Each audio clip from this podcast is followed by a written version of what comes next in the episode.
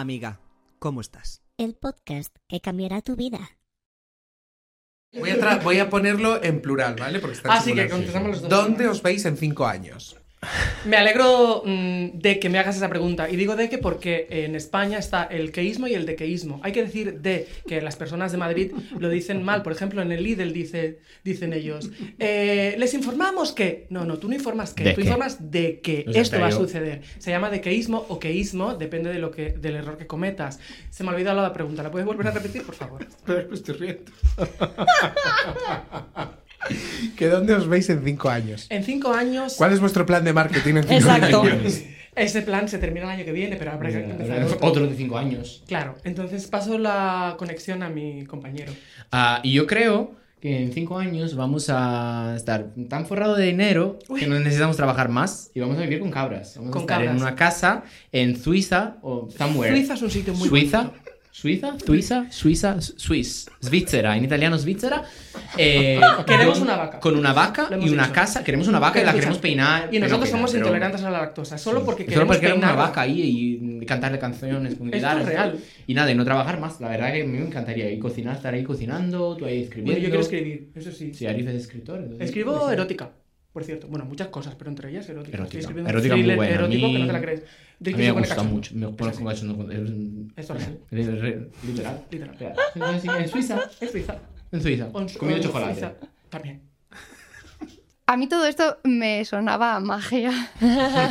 y entonces me di cuenta, cuando pedí eh, cita, de que las siglas de MDR son las siglas de El Mago de Raquel. entonces, yo no voy a terapia, yo voy al mago. Y en la primera consulta yo le dije al mago, dije, le dije, bueno, que sepas que yo eh, voy, he decidido, Yo creo en ti. creo Yo creo ti, en mí. creo en nosotros, Creo en nosotros. que la magia, le digo, le dije, no quiero que me expliques exactamente cómo va, porque yo soy muy racional Mm. y no quiero saberlo. Eh, y entonces mi mago me contestó, no te preocupes, un mago nunca revela sus trucos, con lo cual... Pero qué maravilla esta escena. Maravilloso. Increíble, Bruno, eh, mi mago es el mejor. Entonces ahora tenemos esta cosa de voy al mago, ¿qué tal el mago? Ay, me encanta. Eh, tengo que pedir cita con el vago. Qué maravilla. Quería hablar de esto porque mm, hay gente que está estancada en terapias Mm. y mm, a veces no sirve solo con hablar y racionalizar las cosas y yo creo que, que se conoce poco y que ayuda un montón. Hombre, pues, todo- pues fíjate, en cuarentena, Sí. eh, pues a- amigas o gente familiar que estaba así un poco mal, eh, yo digo, ¿qué puedo aportar yo desde mi casa? Pues me puse a hacer meditaciones y mucha gente me escribió en plan, oye, me has ayudado un montón, tal, no sé qué. Por eso también quiero meter luego una parte de meditaciones en My Actors, que Muy no bien. quiero hacerlas yo porque ya no voy a ser yo todo, en plan, qué pesada. sí, Eh, pero sí, porque ya basta. Voy a coger a alguien muy guay de, que me guste, que tenga una buena voz y que esté conectada con tal. Y voy a hacer, voy a hacer meditaciones. Sí, por ejemplo, vas a entrar en un casting, estás súper nerviosa, pues te, te pones una meditación y entras. Eh, o típico, un día de rodaje, que te metes en un personaje súper turbulento, pues pues hay que salir luego de ahí. Hazte una meditación, quítate, libérate de- de- del personaje y vete a dormir tranquila. me gusta. Claro. muchísimo. Vete a tomarte una cerveza. Lleva el alcohol, que seas el- único medio de escape, igual. ¿no? Yo siempre digo que una función ha salido bien cuando tienes ganas de irte a tomarte una cerveza. Sí, sí. Si no, no ha salido bien. Bueno, te si quedas- no, claro. Si te quedas conectado en esa cosa Ah, no, o te quedas rumiando en cosas y tal, es porque hay información que, Que es- no. que no está. Cuando una función o un rodaje sale fácil, tú lo que tienes ganas es de compartir, de reírte y de estar fuera, no de estar dentro. Yo me siento un poco, aunque yo soy generación Z, me siento un poco entre Z y Millennial. ¿Tú eres sí, Z? Esto lo Yo soy Z, mucho, pero yo soy 98. Entonces soy Z, pero a ver, no soy como claramente Z en todos mis aspectos. Entonces, Sí. siempre estoy ahí ahí. Y TikTok, fíjate que yo no soy como nativo a TikTok. Yo me he tenido que adaptar un poco para poder entrar en esos terrenos farragosos que después yo es lo que consumo y lo que me gusta, pero... Pero Claro. TikTok no es de Zetas. Claro. Sí, por eso. Por eso, pero yo todavía no me identifico. O sea, yo como estoy entre medio, TikTok a veces digo, uff, que demasiado joven para mí. ¿Sabes? Me siento un poco ahí fuera del medio. sitio. Sí, te entiendo, yo soy del 96 y me pasa también que siento que somos esa generación bisagra, ¿no? Que Sí. dices, ni aquí, ni allí, ni aquí, ni allí. Respondo muy bien a TikTok, pero también cuando he querido hacer vídeos de TikTok, he tenido que meterme a mirar en Google cómo hacer cosas de TikTok. sí, admito, Sí. ¿sabes? Sí, sí, sí. He tenido que saber. Es que de Aquí, mi prima, aquí de mi 15 prima no acepta que es Z. O sea, ella no lo quiere aceptar y de hecho eh, no lo quiere aceptar y lo defiende. Y de hecho, mucha gente en redes. Parece que te voy a tocar. es que estoy ¿eh? peinando la. Esta. Eh, o sea, se hizo un vídeo medio viral en TikTok nuestro hablando de las generaciones y la gente diciéndole, eres, del, eres Z. Y Sí, o ella, sea, que no, que no. Haber hecho las paces ya. Sí, pero que Yo lo que no te admito. gusta de ese no, no, feta. no, no, es verdad que ahora le he cogido como mucho cariño porque hablé con mi, con mi primo Pablo, Pablo te quiero, y es verdad que él me dijo que no, que era Z porque tenemos ahí algo de verdad en el Ujú. carácter y en tantas co- veces que hemos hablado de la generación de cristal y me doy mucha cuenta de poner límites en el trabajo y decir, no, no voy a echar más horas de las que tengo que echar o no, no voy a responder emails a esta hora, ¿sabes? Que Mm. digo, esto es Z. Sí, sí, Que nuestros totalmente. padres, mi padre se queda trabajando hasta las 11 de la noche. Yo también. Pues eso no. Pero no tengo la edad de tu padre. ya, pero es que este, claro, él es neoboomer, ¿sabes? Ah, yo me defino como neo-boomer. Porque Ala. es joven. Eso viene a millennial. o sea, No, no, eso no viene. Eso es- soy es yo. aparte, ¿no? Eso no, soy yo. No va a la línea del Es- tiempo. Están los boomers, que son nuestros padres, y entonces yo, pues, me defino como neo-boomer. Porque Vale. no puedo ser un boomer por edad, ¿no? por edad. Pero, si Pero- quisiera. Vale, vale, vale. Los límites. Yo Los movida límites. los límites y más en el curro. que siempre hablamos mucho como de la frustración, los parones de trabajo, el, el tener que enfrentarse al paro, a no hacer nada, al, al periodo de intermitencia. Y de repente creo que todo es mucho peor si, mm, si se suma la desilusión. O sea, me refiero, si yo estoy un año sin trabajar y estoy un año sin trabajar, vuelan los pelitos, tío. estoy un año sin trabajar, pues lo voy a pasar mejor o peor, pero bueno, tampoco pasa nada. Pero si yo estoy un año sin trabajar, en el que todo el rato me están dando pistas de que algo puede pasar, de que un trabajo puede venir, Mm. y resulta que no, es peor, es más difícil de gestionar, creo. O sea, es, es- es algo chungo a lo que hay que enfrentarse en estos trabajos, Claro, creo. que siempre te pongan como el caramelito delante y sea como, no, Exacto. al final no. Exacto. Pero sigue intentando. Entonces, de repente, yo a lo largo de mi vida me he encontrado con caramelitos que yo no pedía y que de repente llegaban, o sea, era como, te, te voy a regalar un Twix. Ah, ya no, es mío. Te he pedido yo un Twix. O sea, te lo he pedido. no te lo he pedido. Entonces siempre me pasa eso, como que hay gente que me dice, ay, no, pues estamos pensando en ti, ¿eh? Estamos pensando en ti para... Y yo, no, no me lo digas, si no es verdad. No me lo digas. O sea, prefiero que me lo digas directamente si lo sabes o no. Pero ¿por qué tengo que yo que hacerme cargo de esa desilusión? Y además que, perdón, que yo soy una persona como que no soy la típica persona que digo, no me voy a hacer ilusiones, porque luego no va a pasar. Y prefiero eh, no, pegarme la hostia. No, no, no, no, no. Yo me hago las ilusiones y además, o sea, yo comulgo con el hacerse ilusiones y luego pegarse la hostia más grande de tu también. vida. Sí, lo igual. feliz que yo lo he pasado, dos meses de ilusión, más grande es la hostia, pero yo estoy bastante contenta. Esto es lo típico que haces un casting. O te lías con una persona una noche y te medio enamoras. Y entonces ya tienes al amigo de turno.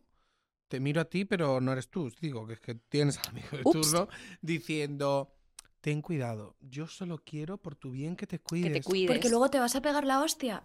Y es que... Y yo, pero vamos a ver, eh, en curro, estoy haciendo el casting para una, mm, me pasó, ¿no? Una serie mm, como super top, última fase, estábamos otro chico y yo, una serie en México, como muy top. No, no te ilusiones. Eh, perdona, yo ya he mirado vuelos para México, he mirado com- ciertos productos del skincare donde los puedo comprar en México. O sea, yo ya estoy ahí. Conozco a una persona una noche, yo quiero pensar cómo, Va a ser mi vida con él, vamos. ¿Qué marca de, pas- de pasta de dientes compras? Eh, Total. claro, ya me pegaré la hostia. Totalmente de acuerdo. Yo aprendí hace unos añitos a decir que no a cosas. Muy bien. Y la regla de las tres P's, esto me lo enseñó a mí alguien, Puta, algún amigo puta, nuestro. puta. Sin ser nada de eso yo. esto me lo enseñó a mí un amigo nuestro mm, y Pasta, ¿Quién? prestigio, placer. eh, bueno, él me lo reformuló como personas, pasta, proyecto. Entonces, Oh. cuando te ofrecen algo eh, y nunca, yo siempre dudaba como, ay, digo que sí porque mm, siempre es bueno. No, no siempre es bueno. No, siempre es bueno decir que Siempre sí a tienes que los hacerlo proyectos. por pasta, por prestigio o por placer. Y eh, él me dijo que tenía que haber al menos dos de las tres. Yes. Ps. Claro. Pero si no te da al menos dos, eh, di que no y usa tu tiempo en hacer. Oye, me gusta, esto no lo conocía yo. Pues mira, me pasa una cosa, y es que a nivel laboral estoy en mi mejor momento, o sea, como que estoy teniendo un año maravilloso, pero esto afecta mucho a nivel mental, porque mi vida se basa en trabajar. Mm. Entonces siento que eh, no estoy dedicando el tiempo a las personas que quiero, ni a mi familia, ni a mis amigos, ni generar relaciones, ni vínculos, porque no tengo la capacidad mental de decir esta hora, estas dos horas o este día para esta persona. Y las personas no quieren aguantar que una persona esté intermitente o no esté. Entonces al final genero como corazas donde me creo que estoy bien sola, ¿sabes? Claro, pero no. Obviamente hay días que te apetece pues, que alguien te abrace, que te quiera, que no sé qué, que no sé cuántas. Pero tengo la grandísima suerte de que al día de hoy quien está en mi vida y quien se mantiene entiende mi trabajo. Entonces, bueno, pues como que permiten que esté como... Pero luego no te enteras de las cosas que le pasan, ¿sabes? Y Ha eso... salido esto, ¿eh? Sí, pero que estés de manera intermitente, además. Antonio. Me ha resonado, me ha resonado. ¿Te ha resonado? Yes. ¿Quieres que Amigas, leas- es que los ¿Quieres sectores son muy parecidos. reflejo rebote? O... Cuéntame. No, o sea, no nos reflejo rebote, es que efectivamente estoy como en esa misma época de muchísimo curro, de muchísimas horas de trabajo, en las que además estoy súper rodeado de gente y todo es como de buen rollo, porque hay, hay equipos de buen rollo y tal, pero de repente la realidad es que a mis amigos, a mi familia es, no puedo, no puedo, ya te diré yo cuando puedo, Eso es. y genera también mucha ansiedad, porque la otra persona yo sé que no está esperando cada día que tú le llames, pero sí vas generando esa, esa distancia. No sé, que me ha... No, no, no me ha gustado, no me ha gustado.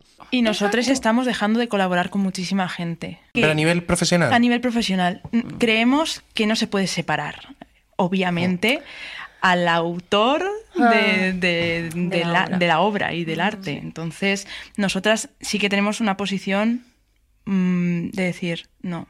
Y que el drag es muy personal. Pero al final es muy transversal también, o sea, no Sí. solamente colaboramos con gente drag, co- colaboramos con mucha gente diferente. Claro.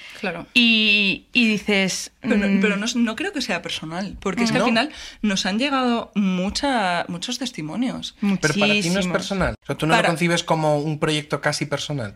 Tiene parte personal y parte de comunidad. Vale. Pero Vale. mu- Claro, tiene mucha parte de comunidad. Y entonces también el poder decir, joder, hay que cuidar, hay que, hay que cuidarse.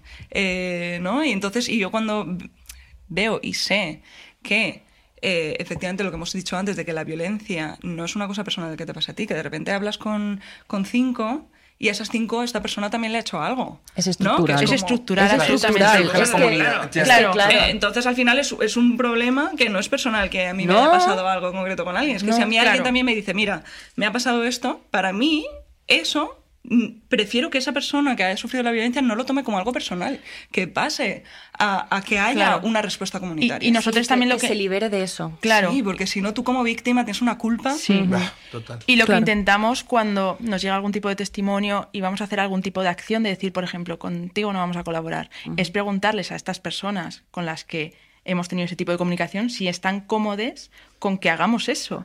Porque después muchas veces hay una, represalia. Claro. Y es como, mm, no, no estás, queremos. estás preparado para Hay que, hay pasar que, por esto. la comunicación es fundamental y, estar juntos en esto. Y la violencia no se justifica con violencia. No. Me parece maravilloso cómo muchas veces el hate de la gente muestra más lo que lleva dentro que lo que, que el contenido realmente al que Sí, está sí, sí, sí. opinando. Es que es maravilloso ver.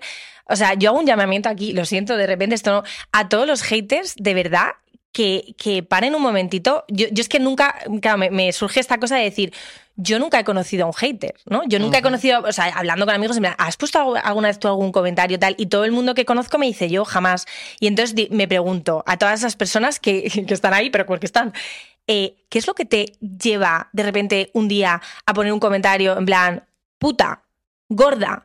Eh, me caes mal. O sea, Pero es que este es tipo de soft, comentarios que no aportan nada. Sí, sí. exacto. Pero los comentarios que no aportan absolutamente nada, que no están haciendo nada constructivo. O sea, ¿qué es lo que tienes que tener dentro para hacer eso? Es que a mí me inquieta. Me inquieta de verdad, ¿no? Claro.